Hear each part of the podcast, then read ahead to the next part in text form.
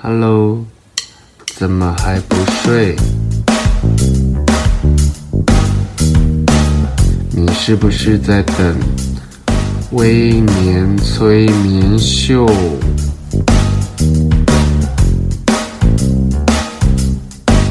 在还没有睡之前，赶快去帮我按个订阅。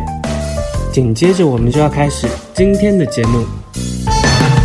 Hello，大家好，欢迎收听今天的微年催眠秀。常看我的社群的人都知道，我这阵子应该不是说这这两三年，其实一直被周围的住户装修所扰，导致有点精神衰弱的状况。那其实我光是观察这两年，在疫情末期，我们家光是那一条巷子装修的前后加起来至少有九户，包括我自己住的那一栋就有两户。然后我在想。我时常在跟我的房东讨论，我发现其实现在年轻人，年轻人就是泛指我们四十岁左右到三十岁左右的首购族。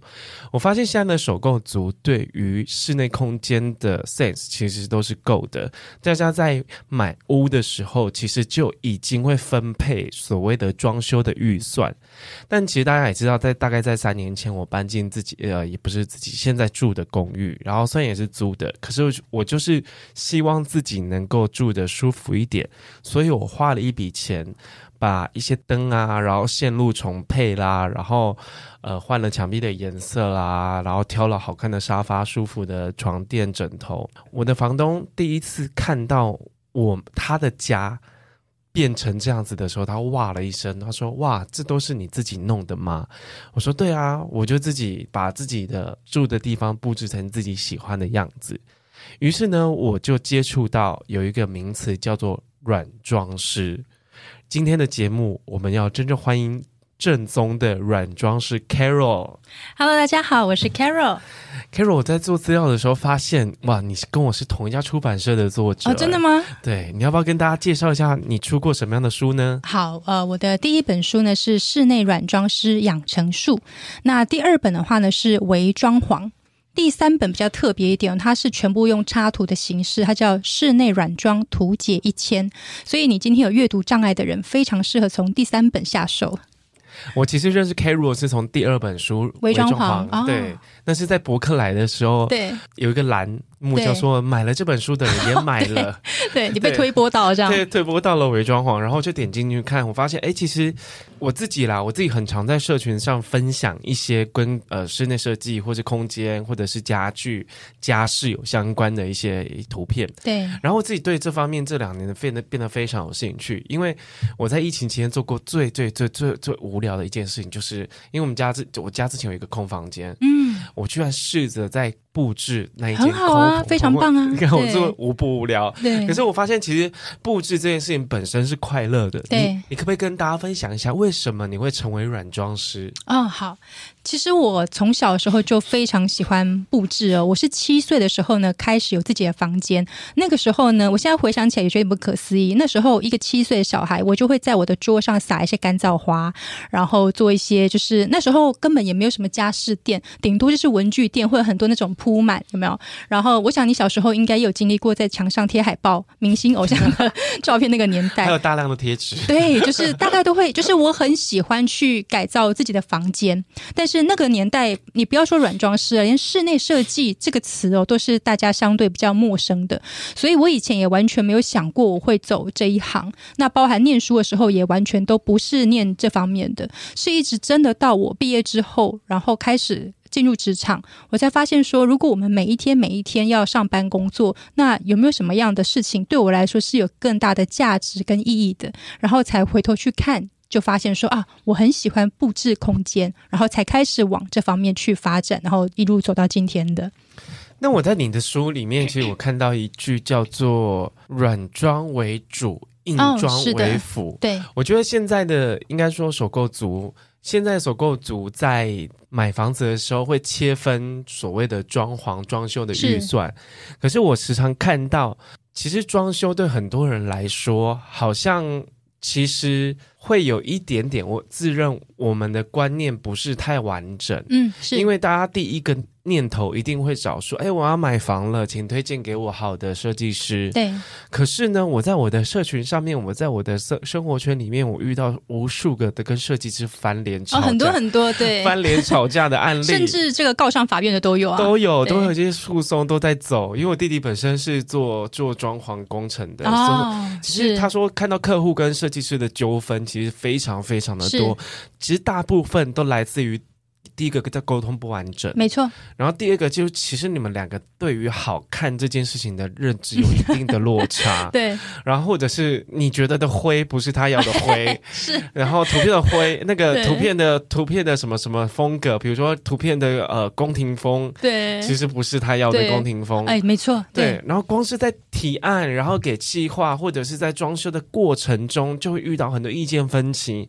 其实我在想，其实大家对于在首购组。在我们在这个时代，呃，资讯量爆炸的时代，其实我们对于空间美学这件事情，每一个人其实都有自己的主观想法。是，但是呢，大家在分配装修跟装潢的空间预算的时候，其实我觉得好像不是观念太正，经验比较不足啦。对，经验不足，然后会导致于就是你即使找设计师。可是你脑袋里一点想法都没有，或者是你找设计师，但是你没有正确的去使用设计师，这是最常见的。对，然后我自己其实我我自己最近有一个新的室友住进来，然后他也是在看房子的人，然后因为我们都知道看房子这件事情真的要细水长流，对对，不要急。但是在看房子之前呢，我觉得我们对于家你要住的空间要有一定的完整的想象。是对，然后我自己的做法是，其实我觉得你可以去跟你的伴侣，或者是你自己住嘛，你们可以先从舒服的家开始，就是怎么叫做舒服，嗯、然后再去找你们要的风格。对，然后其实我其实之前我就在，因为我们常年租在外面，刚刚在跟。Carol，我其实我们这一段节目是录了第二次、第三次了。其实。第第第三次，其实我们不想跟大家分享一个就是为为惊悚的事情，因为现在是中原普渡，然后就是好各位好兄弟，就是我们刚刚已经录到一半有断掉，然后现在已经是录第二 第三次，第三次，所以我们现在有很多话题听起来是会有点僵僵的，但其实我们开刚刚不会，我觉得很棒啊，我们越来越进入这个渐入佳境，渐入佳境。我们刚刚才发现我们都是台南人，然后其实我们也租房。次 对，同年次，然后我们在这个租房子，在台北租房子，真的租的非北部租房子租了非常久的时间。其实我觉得租房子的时候，其实你已经可以去养成你未来想住个住在怎么样子的环境里面。对，对我自己的做法，我可以分享给各位听众。我自己的做法是，呃，我会先去找。跟你住的空间类似格局的图片，嗯，你要怎么去自己动手布置或找风格呢？就从你平常喜欢什么开始。对，我觉得刚 Carol 在我们第二次录节目的时候，有讲到一个非常好的，你可以跟听众分享一下那个穿衣服的那个穿搭的概念。嗯。好，就是我这边我就三个点来切入，因为刚刚首先我有讲到一句话，就是很多人他找了设计师，但是他没有正确的使用设计师。这句话的意思是说，什么叫正确的使用？很多人他以为我今天要装潢，我就是花一笔钱，然后找设计师结束哦，他就觉得他已经就可以直接入住，但实际上你要把你真正的需求。详细的列出来，因为很多的人他以为说，哎，我找设计师，设计师不就应该什么都知道？我怎么还需要先做功课啊什么之类？但这是一个非常错误的观念哦。设计师你可以想象，他就是一个哆啦 A 梦，他的这个口袋里面有非常非常多的这个宝物。可是你要正确的把你的问题需求提出来，他才能够对症下药帮你解决。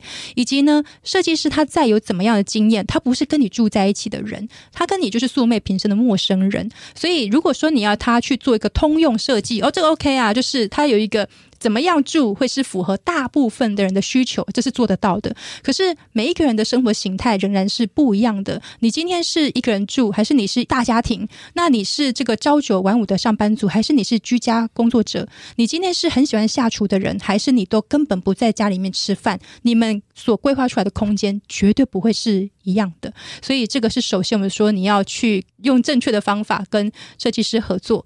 那第二个威廉刚好提到说，要去作为一个就是真的让你觉得舒服的空间。其实这也回应到刚刚那一点啦，你一定要先去了解你自己。所以像我跟我的客户在沟通的时候，其实一定你要花一段时间。比方说你，你不要说我下个月要入住，我前一个前一个月才来找设计师，那个都太急了。你应该是说，你首先要花一个月。甚至两个月，或者在更长一点时间，去记录你自己在生活中你觉得有什么不便利的地方。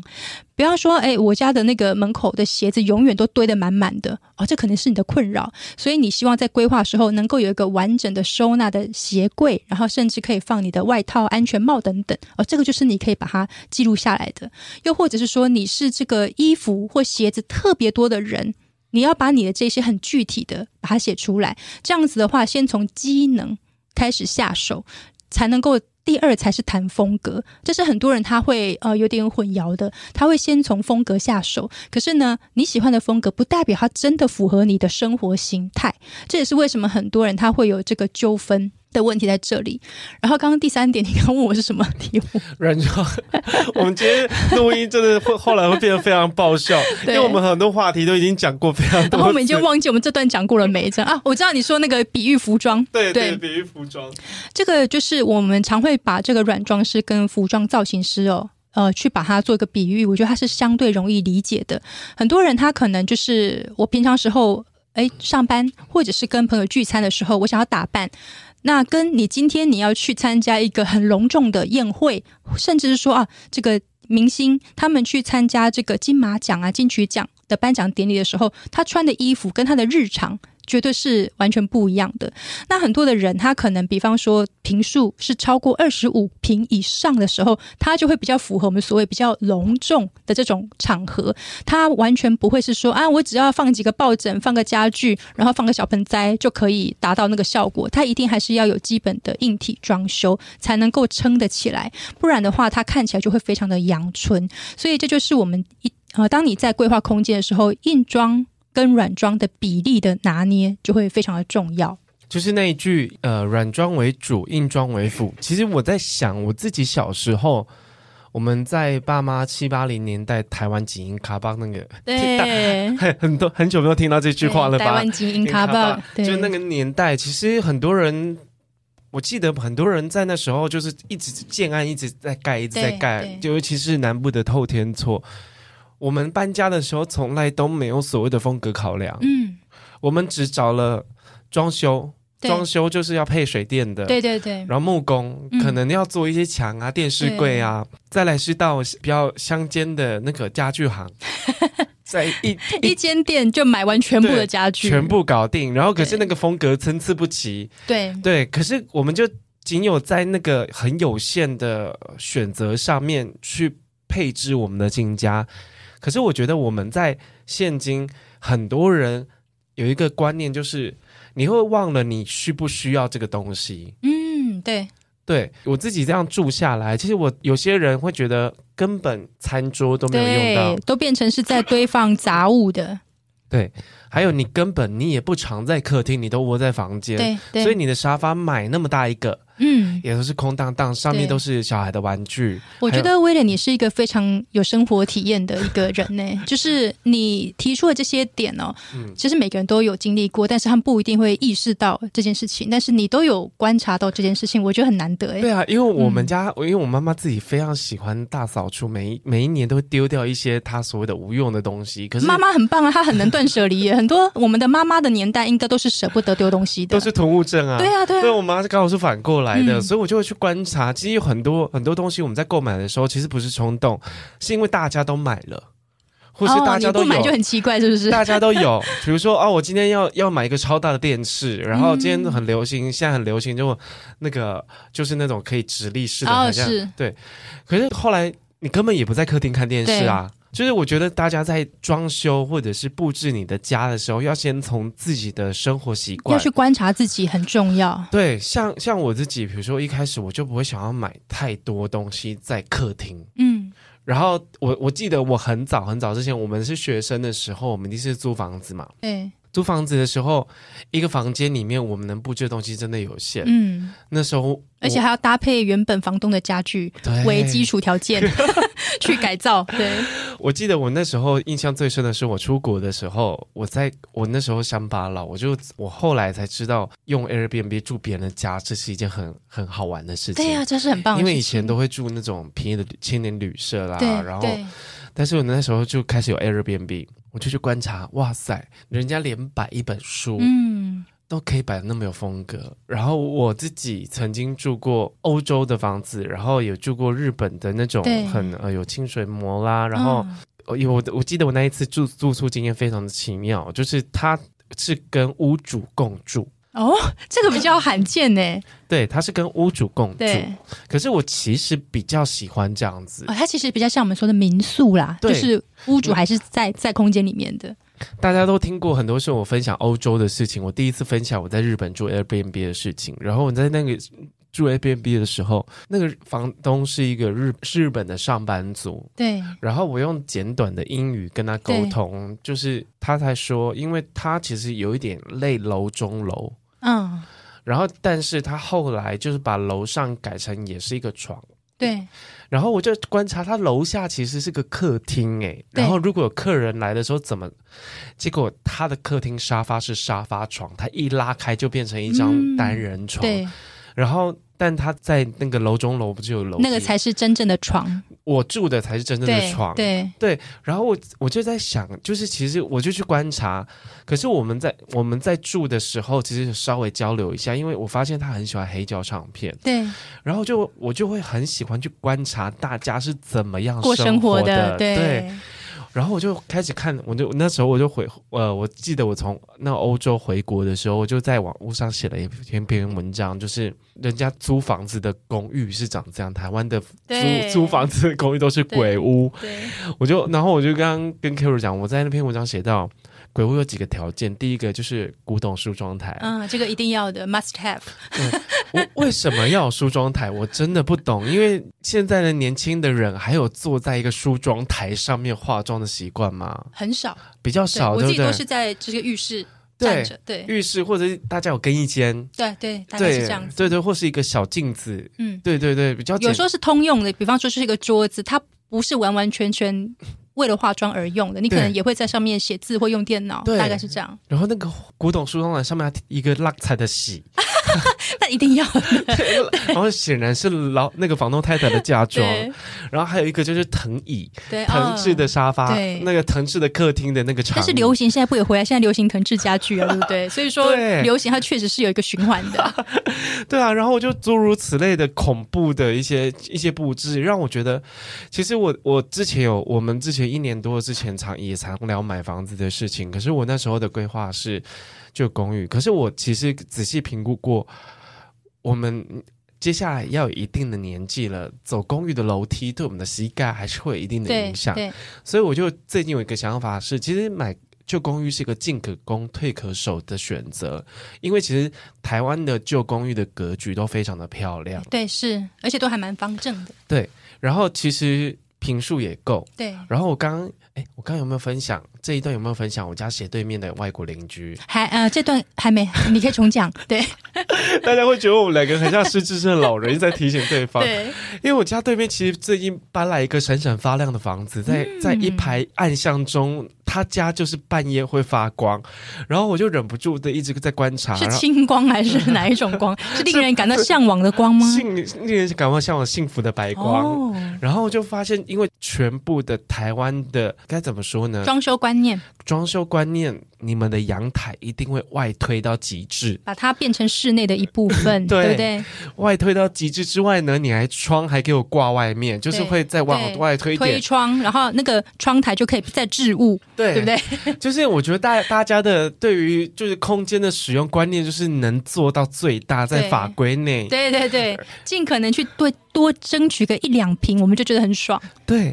但是呢，这个我刚刚已经已经发现，那就跟大家就是剧透他是外国人呢，因为我们一直不知道这一间闪闪发亮的房子到底是谁的。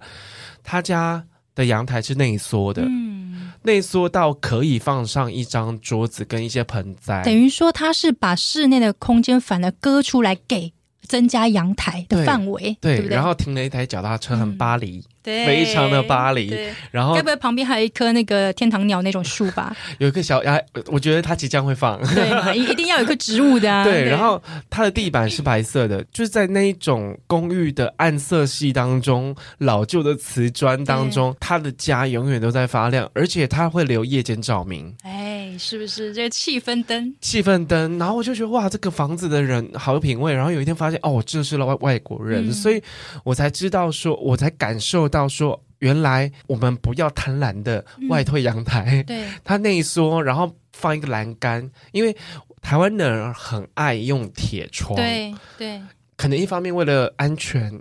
这确实也是真的啦，就是很多呃欧美的房子，它没有那种防盗窗，或者它也没有纱窗，所以它真的就很多蚊子，那或者是会遭小偷，这这也是事实啦。对对。对对对，但是在我的美感的认知中，他的做法非常的大胆，完全不怕小偷，而且他住三楼，是很好翻上去的楼层，然后完全不怕小偷，也不怕蚊子。他可能那个窗户有。加电网吧，所以就是对，他用另外一个方法来防盗自己。所以我就觉得大家其实，在装修观念上面其实有一点基础，但是我觉得不够完整。我觉得这是很正常的，因为这真的是一个大环境哦，你要去耳濡目染才会有这样子的一个观念。因为我的确也是在几年前呢，因为一个工作的机会，然后呢，当时我们呃。我先生他的这个设计公司有去投了一个比赛，然后呢，那个是得力涂料这个公司，然后呢，呃，我们就刚好有获奖，然后那个获奖的奖品非常的赞，就是我们可以直接到那个荷兰去旅游，然后呢，去参观那个得力涂料的总公司。那因为本人的英文呢，像小小一通了哈，我就想说哇，那一定要好好把握这个机会，我就问了那一个，算是你可以想象。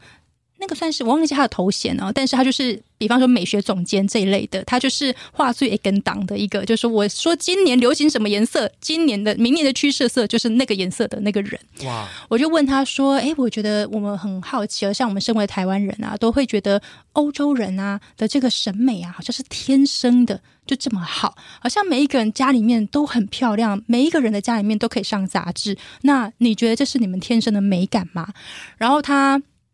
也是很客气啊，他就说啊，他觉得这个非常的受宠若惊，就是我会有这样子的一个想法。但是他也提到说，确实以他自己是荷兰人来讲，他会觉得说，大家的确非常的重视居家的这个舒适度，然后呢，也的确会更常用 DIY 的方式去改造。那改造完之后，也会很开心的邀请朋友来家里面吃饭。哎，你看我又换了一个新的这个油漆的颜色，或我多添购了一个什么样的小家具去做这样的交流。但是在台湾的话，比较不。会有这样子的一种风气，那呃，我觉得那也是因为欧美国家，他们如果你真的是要找这个室内设计师或者是建筑师，他的费用是非常高的嘛，也就养成了他们自己更多会亲手去改造。那就让他们的这个产业，你的不管是从杂志到电视节目，然后到媒体，或者是说你街边的这个商店、家具店，它是非常普及的。也就是说，你随便一家店呢进去买到的都会是好看的东西的情况之下，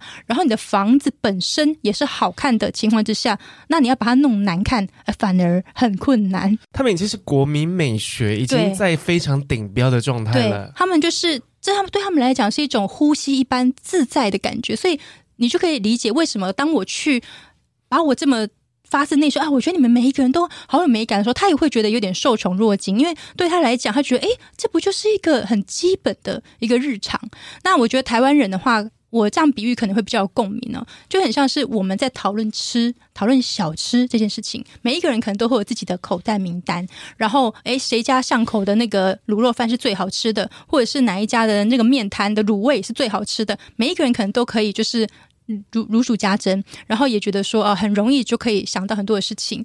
这个这样子的这一种形态，就跟他们在讨论居家美学是一样的意思。我觉得台湾的人的味蕾应该也在世界上的顶标，然后他们是挑东西的眼光跟美学在世界上顶标。好，休息一下，下一段节目 Carrie 要分享他的一些奇葩案例。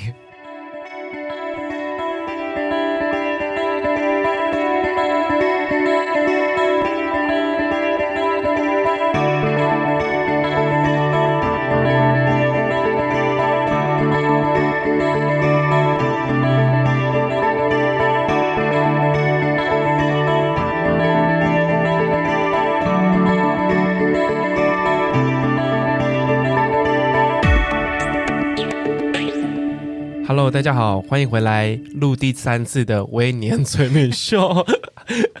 好，上一段节目我们分享很多关于软装的观念。这段节目呢，我们来聊聊很红的奇葩装潢。网络上有一个社团叫做“奇葩装潢”，我有 follow，对，我觉得很精彩。我很爱那个社团。然后最近那个社团里面都会有一些小小的，就是一些好玩的互呃，应该粉应该说算是网友互动。对，很多人都说，如果呃。可请各位帮个忙，我如果我这边墙有一个洞，上面可以放什么？对。然后其实我就会开始发现，其实很多人会在下面说啊，你可以放什么？一个鱼缸里面有什么红龙啊？然后有或是说你可以在那边藏一个小孩，或者什么说说我那边可以放什么什么，就很好笑，大家集思广益。然后我就觉得，其实我在长期看那么台湾这么多奇葩装潢，其实有很多都还有救诶、欸真的吗？你是蛮乐观的，因为我觉得有时候真的只是呃，你稍微的刚刚讲一下，你打掉那个有问题的格局，比如说你打掉一面墙，嗯，对，或者是你把一个很怪的东西改变一下，你换个风格，其实这个房子。是有救的，是其实是有救的。然后我其实心里，我看这个社团的用意有一半是因为我都会脑力激荡，我都在想啊，如果是你，你会怎么改？对，对不对？如果我买到这个 类类似奇葩的那个房子，我要怎么去改它？那想要问 Carol，你的生涯中有没有很印象的案例或案主？你可以跟我们分享一下吗？嗯、呃，我有两个，一个是。刚好可以回应到，呃，原本第一段你说你在租房子的时候，然后改造空间，然后房东看到之后觉得很不可思议的。我也有这样子的一个经验哦，就是之前呢有一个客户，他本身呢是一个催眠师，然后呢他当时大概就距今差不多六七年前，他就决定说他要成立自己的一个工作室，所以他就在新竹呢，在火车站附近就租到了一个空间。那那个空间呢，他当时会租那个地方是基于说价钱。不高，然后第二是靠近火车站嘛，它所以是一个很不错的地点。但实际上，他对于室内的这个状况是很不满意，也很头痛的。他就是想说，不知道该怎么办才好。他的地板哦，不晓得威廉你有没有看过，就是那一种很早期那种墨绿色的石材的那种地板。然后呢，他的那种木座也都是那种大概四十年前。墨绿色石材地板现在又流行回来了，对，没错。可是当时六七年前的时候，对他来讲，他觉得说啊，这个是不是就他的认知就觉得啊，是不是就是要用木木纹的东西把它贴掉？因为他觉得这个东西是不好看的。可是没有想到，所有那一些他觉得应该打掉、应该盖掉的，我都告诉他不，这些东西你反而要把它留下来。这些东西其实是好看的，但是为什么你会觉得不好看？跟整体有关。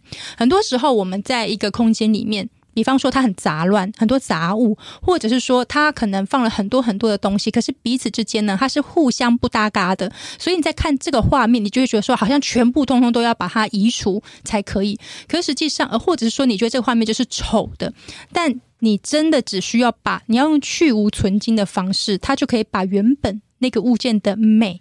给露出来，所以像我每一次在进入一个空间的时候，我会去看的，就是呃，这个是在这个工作上，我认为如果你要成为一个软装师，也需要所拥有的一个特质，你要能够看见事物的本质。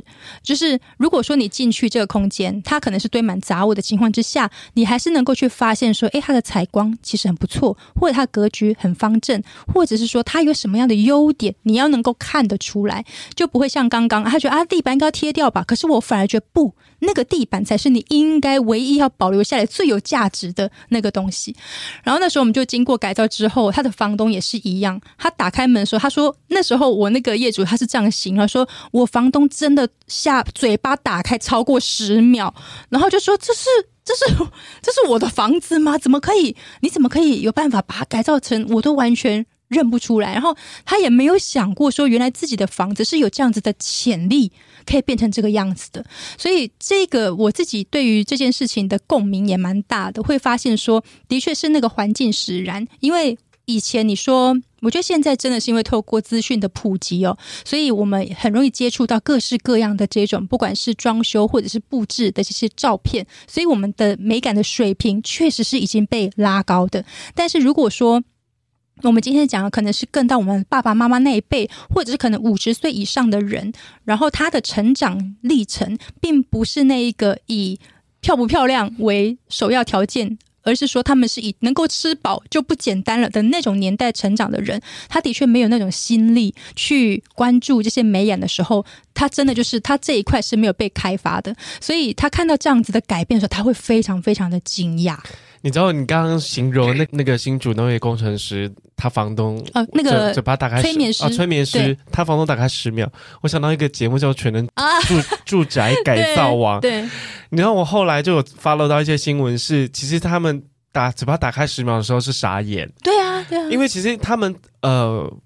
找了这些大师哦，我知道他是他是一个证。他说：“你怎么把我家弄成这样？”这样 对他不是感动的打开，他是有点愤怒的打开。说我哦，原来是这样子啊！然后其实他其实是强颜欢笑的状态，因为其实这个节目后来有很多诉讼问题，对，还有很多纠纷。对对，其实我们我发现，其实我们没有。不要迷信大师，嗯，我们要了解自己啦，了解自己很重要，了解自己很重要。而且在第二段重录的时候，你有分享一个我觉得还不错的案例耶。嗯，对，就是丹尼表姐。嗯、大家呃，如果了解丹尼表姐的话，她是一个很知名、很有影响力的一个。原本是做美妆部落客这样，嗯，那后来就是真的就是一个还蛮全方位的一个网红。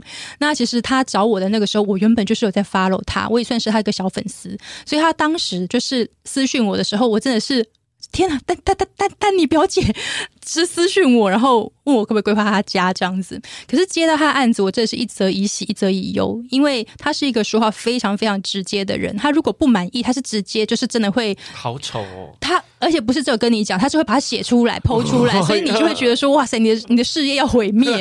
所以当时我也觉得非常的害怕，而且那个时候他找我已经是两年多前的事情，当时是疫情最严重的那个时候，所以原本通常一个案子哦，大概。一到三个月就会结束，可是我们整整拖了一年。我那一一年的时间，其实我到后面的是大概过了半年以后，我整个是胸闷，因为我觉得我真的是很有压力，我很怕他会不满意。然后，而且他们家哦是属于比较偏零硬装的，就是几乎都要用软装去改造，但它偏偏又是一个坪数比较大的一个空间。那就像我前面有提到，如果说你今天一个空间它的装修是零装修，然后只靠软装的时候，它很容易会撑不起来那一个气场。可是还好，最后有一天，就是我们通常都会用 LINE 沟通每一天的这个进度等等。然后到最后啊、呃，算是正式结束的那一天晚上，大概已经是可能八九点。然后他就 LINE 我说：“哎，Carrie，我刚刚到家了，然后我看到了，就是整个最后的布置成果，我真的非常的满意。”然后他讲了一句话，让我觉得说。这一年来的所有的辛劳值得。他说：“谢谢你完成了我的梦想。”哇，听到这句话都起鸡皮疙瘩了。真的啊，因为我会选择旧公寓的原因，是因为我刚刚有讲进可攻退可守。因为如果第一个你依照格局的分配来说，台湾的旧公寓的坪数其实都是很够的。对，你可以尽情的挥洒。对，你要改造成什么样子？然后新建案，对，其实有很多就是它已经有百分之五十 percent，它的格局跟它里面的内装。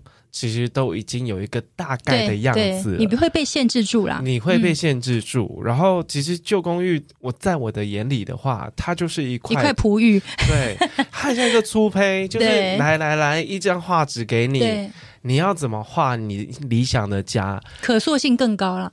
对，可塑性更高，但。以依照投资的眼光来说，你把家弄得漂亮一点，转手卖的时候也可以卖一个好一点的价钱。其实我很常在想，其实如果台台湾的话，大家对于美学住的美学这件事情，其实稍微有认知一点的话，就是其实有很多空间，我们都会让它变得比较舒服，适合我们。我最近迷上一个应该比也不是说最近，因为我以前很着迷北欧的极简风格，但是我慢慢的发现北欧极简风格对我来说太冷僻了。嗯，因为其实我觉得住的风格其实就很像是你的心境的反射。没错，没错。对，哎，你真的很懂哎，真的很会。对。然后 我觉得后来仔细想想，北欧风格好像不太适合我现在心境，嗯、因为可能那时候比较呃，就写了一本书叫《我忙着孤独》。OK，那然后就会觉得哇，自己一个人独处，然后在这种很凄凄清的那个状态下，可是我发现有一个就是我我很喜欢的一个风格，叫做侘寂风格，嗯、就是其实来自日文，它它叫做瓦比萨比。我我我相信听我的节目的听众有一半以上都对这个风格不陌生。嗯，但我很多朋友都说啊，这个很不实用诶，这个我很要有小孩的话，我怎么样维持这个家啊？然后那你看那个什么里面都是比较比较简单啊，比较日式简朴。然后你看我东西那么多。然后我还要花时间收纳，你可不可以跟我们分享一下？因为侘寂风格其实没有他们想的这么浅，对不对？嗯，有一个几个重要的元素，你可不可以跟听众分享？好，其实首先呢，要先跟大家聊一下，说的这个瓦比萨比侘寂这个风格，它是什么时候有的？什么？它的来源是什么？其实呢，它是源自于这个一个茶圣，日本的一个茶圣叫千利休。那他那个年代真的是丰臣秀吉的那个年代。你就知道那是多遥远以前就有所谓的这个差级这个概念。那其实呢，它讲求的是一种不完美的美，一种残缺的一种极尽的、很孤寂的，就跟你之前那个心境心境一样，对，比较像的。对，所以比方说，呃，像可能今天我们举例一个花瓶，它原本的状态很完整，可是呢，它可能不小心碰了一个角，诶，有个缺角，以差级的角度就觉得啊，这就是不完美的美。它是这样子的一个状态，那包含色彩也是一样，它是尽可能的去用最原色，然后或者是说呃有点斑驳，然后一些波漆、掉漆的那一种情况，反而是比较符合差级的这一种呃它的一个境界。那我觉得很好笑的是，我们之前曾经有个客户，他就说：“哎，他很喜欢这种侘寂的风格。”我有听过其他设计师在讨论这件事情。他就是说，他明明要的是侘寂，可是他又不是完全理解侘寂的那一种核心的价值在哪里，所以呢，他就做了一道门，然后呢就要涂那个漆嘛，然后呢他就一直跟那个。师傅，然后后来跟那个设计师抱怨说：“啊，这个都没有涂均匀啊，什么的啊，你要不就是差级吗？差级在讲究就不是那一种百分之百平整，然后很完美无瑕。你要这么完美无瑕的话，你就不会喜欢差级。对，所以我觉得很多人可能并不是真正的去理解差级它到底是什么样的概念呢、啊？然后他可能只是单纯以为说啊，差级是不是就是极简风？其实它不太一样，不太一样。因为我觉得差级它其实就是让物物件回归本质。对。所谓的刚刚 Carol 分享那个门粗糙的那个不均匀的感觉，就是其实那个设计师或那样的做法，他只是想要把他那个纹理。对，表现出来，对，事物单纯的本质，然后能带来温暖、舒心、平静的氛围，那其实就是侘寂。对，那你可不可以跟大家分享一下？就我觉得啦，我自自己其实之前在找家具的时候，我觉得台湾现在的美感停留还停在北欧。嗯，是北欧会是一个非常大众化的美感，大家都喜欢灰色、冷冽的。对。极简的，可是我觉得在找差级这种日式的，大家一第一个会想说，那我就去呃什么比较偏日式的那一种品牌去找。可是我觉得不是诶、欸，我在研究，其实法国人反而也很喜欢差级风。对，没错。对，那台湾呢？以你一个就是软装顾问的角色来说，台湾要去找这些冷僻的。不是说冷调性哦，而是说冷僻的侘寂风的家具。比如说，我想要一张温暖的沙发，或者是说我要找很呃很柔软的床单，甚至我想要挂一些比较日系的一些画作啊，或者是一些家饰灯饰啊。然后，甚至我觉得最难挑的是台湾没有漂亮的地毯。嗯，这个东西都是我在。布置自己的家的时候遇到的难处，那你可以分享几个你比较常逛的店吗？对啊，店、购物网站或者是品牌，你都可以分享一下吗？好，呃，有一个国外的购物网站，它叫 Amara，就是 A R R，我它 Amara，等一下我看一下，我们事后会补充给大家。对对对，嗯、他这个这个网站呢很特别哦，他其实呢创办这个网站的人，他其实以前自己真的就是一个布置师，然后呢他就发现一样的状况哦，他想要挑很多东西，但是他在当地可能找不到，所以后来他就成立了这个网站，然后他就是网罗了世界各地所有的这些家具家饰，然后从不管是大的品牌到小众的品牌都有，所以你在那边你就真的是可以买到各式各样。让你觉得比较特殊的东西，然后呃，它寄到台湾运费也不贵啦，就是我觉得它而且很快，大概一个礼拜你就可以收到东西。家饰、家具也有，家，家具也有，对，但是它不是每一个家具都有送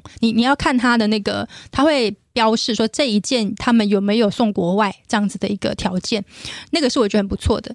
那另外一个话就是像马黑家居，我想应该是只要有特别喜欢逛家饰店的，应该都有听过的一个店。那它的概念也一样，都是选物店啦，它就是网络很多很多不同的品牌。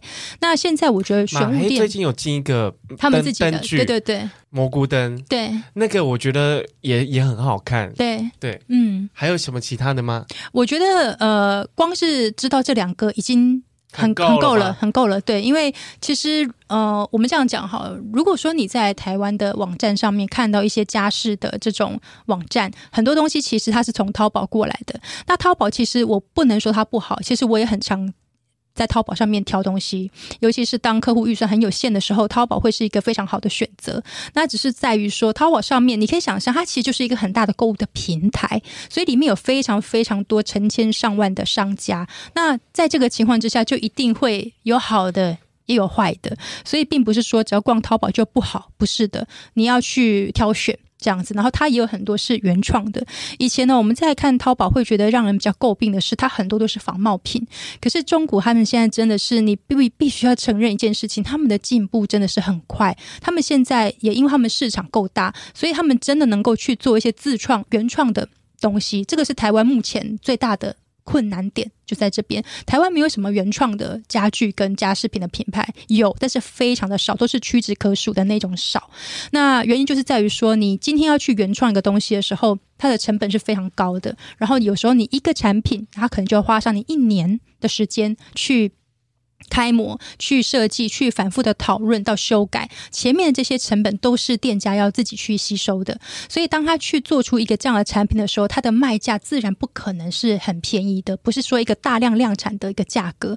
包含现在台湾人的这个消费观念，我也我觉得也都还在进步当中，都还在进化当中，所以他也不一定可以接受这个价格。所以，当你想要用一个你认为相对可负担的价位去买到一个好看的东西，很多时候其实你买。到都是一些，嗯，它其实都是去仿一些知名的品牌，然后做出类似的款式。其实有一点点类似，像 Zara 之前这个也有这样的状况，就是说。它就是一个快时尚，然后它用相对便宜的，一一件衣服三百九、四百九，你就可以挑到好看的。可是呢，它其实有很多都是直接抄这个一些大品牌，然后做一些微调。可是也因为它本身真的是一个比较大的集团，所以它的这个问题呢被浮现台面之后，他们就有去做一些改变。那可是如果说你讲家饰家具类的话，台湾现在真的你，如果你要买到的是相对便宜的话，呃。我觉得 IKEA 其实也是一个选择，然后尤其是家饰品类，我觉得它是一个很好的选择。那另外的话，就是我刚刚提到的那两个网站，又或者是你真的是可以在淘宝上面去找到一些我觉得相对它有原创性的东西。节目的最后，我想要替听众跪求，就是可以之后呢，后续可以请 Carol 给我们一个。你的 shopping list 关于侘寂风格吗？关于侘寂风格，其实这个我觉得有点困难呢、欸。嗯，因为其实侘寂，坦白讲啊，我觉得要能够去把侘寂做得好的人，其实你本身的品味要非常的过人。对，对，它不是一个呃，好像是说，其实我觉得这回归到我们在规划一个空间的时候，我觉得有个观念非常的重要。呃，我觉得房子它有完工的那一天，但是一个家呢，它没有完工的那一天，对对，所以就是很多人他会常常会有个想法，是说，哎，我就是想一次到位，然后呢，弄好之后就一劳永逸，我再也不用去处理那些所有跟居家装修或布置有关的东西。但是我觉得，其实这件事情本质不是这样子的。对，你的家是跟你一起在活着的。对，就像你刚刚提到，你阶段性随着你的年龄，你的喜欢的东西是会不一样的，嗯，它跟你的心境有很大的一个。影响，它就像是一面镜子，去反射到说你现在的状态。所以又尤其是以差级，其实会喜欢这个风格的人，我觉得他是一个更多时间会想要跟自己独处，或者是他能够去欣赏一件事物，他那一种我们说不完美的美。那像这样的情况的人，我觉得他应该是会比较偏向是说，他会愿意花更多的时间，然后一开始你的房子是空空的也没有关系，他就是慢慢慢慢的去挑选到他觉得很投缘的、很适合的家具。那通通常像这样的家具或家饰品，很有可能你其实是在一些二手店，或者是说你去旅行的时候，你在一个跳蚤市场，你去逛到的一个古董等等。那这些东西，它的确不是现在台湾的市场上你可以直接去买到的一个现成品。所以这也是为什么很多人的家，他呃，你会觉得说，它不是那也很多时候啊，那一种整体空间比较。老，然后比较有那种韵味的空间，你会觉得说他的每一个东西，你也不晓得他去哪里买的，因为很多东西都是只剩那一件了，他真的是去挖宝。挖到的，所以如果说我想要侘寂这个风格，应该去哪边挑家具？坦白说，这个我反而没有办法给你一个很明确的答案。嗯、但是像刚刚就说，哎，有哪一些商店可以去逛？这刚刚讲的那些，我觉得都很适合。可是如果说你喜欢的是侘寂的话，我觉得你反而是要花更多的时间。然后我觉得透过旅行啦，自己去慢慢的找会更适合。其实啊，我觉得家啊跟生活啊都是动词，对，因为它是不断的随着你的年纪啊，跟你的生活经验去增长的一个美感累积。今天分享非常非常多关于如何布置你的家，然后如何分配预算，甚至你对于硬装软装的观念。但是我以一个就是对于生活美学还有一定程度的追求的人，对，我觉得你所有的。家的设计、跟布置、跟备案，你都要留大概三十 percent 到四十 percent 的缓冲。对，一个留白很重要。对，留白很重要，因为这留下来的白呢，就是你以后生活的累积。慢慢慢慢的，对。一个家要住的像一个家。就是差别在于有没有人味，对，不是把它做成样品屋的样子。对，这个人味在于，就是你今天像 Carol 说，你今天去哪里旅行，然后你去了哪家店，你喜欢什么样的花，你喜欢喜欢什么样的画，你其实随时都可以做跟动。好，节目的最后，可以请 Carol 分享一下，你可以到哪里找到你吗？就是你的社群平台，哦、还有你听说你也在录 Podcast 节目，对不对？哎，对，就是，但是我已经那个放空两个月都没有更，有最近又要再更新。了啦，对，我主要最活跃的平台还是在脸书，然后我的呃专业的名称就是叫 Carol Lee 软装顾问，然后我的 Podcast 的频道叫做呃生活卡洛里，就是我的那个 Carol Lee 的那个卡洛，oh, 对，生活卡路里这样，然后原来最近会在会在更新，因为就是录了八集之后就放空这样，然后有朋友就说，哎，你是不是都没有在录？哎，没想到你们有在听这样，好，那大家有在听，我就继续录。好，谢谢 Carol，谢谢威廉，好，拜拜，拜拜。好，如果你喜欢我们的频道，然后也喜欢今天的节目，请帮我们到各大平台按赞订阅，然后到 Apple 的频道按五颗星，谢谢，拜拜。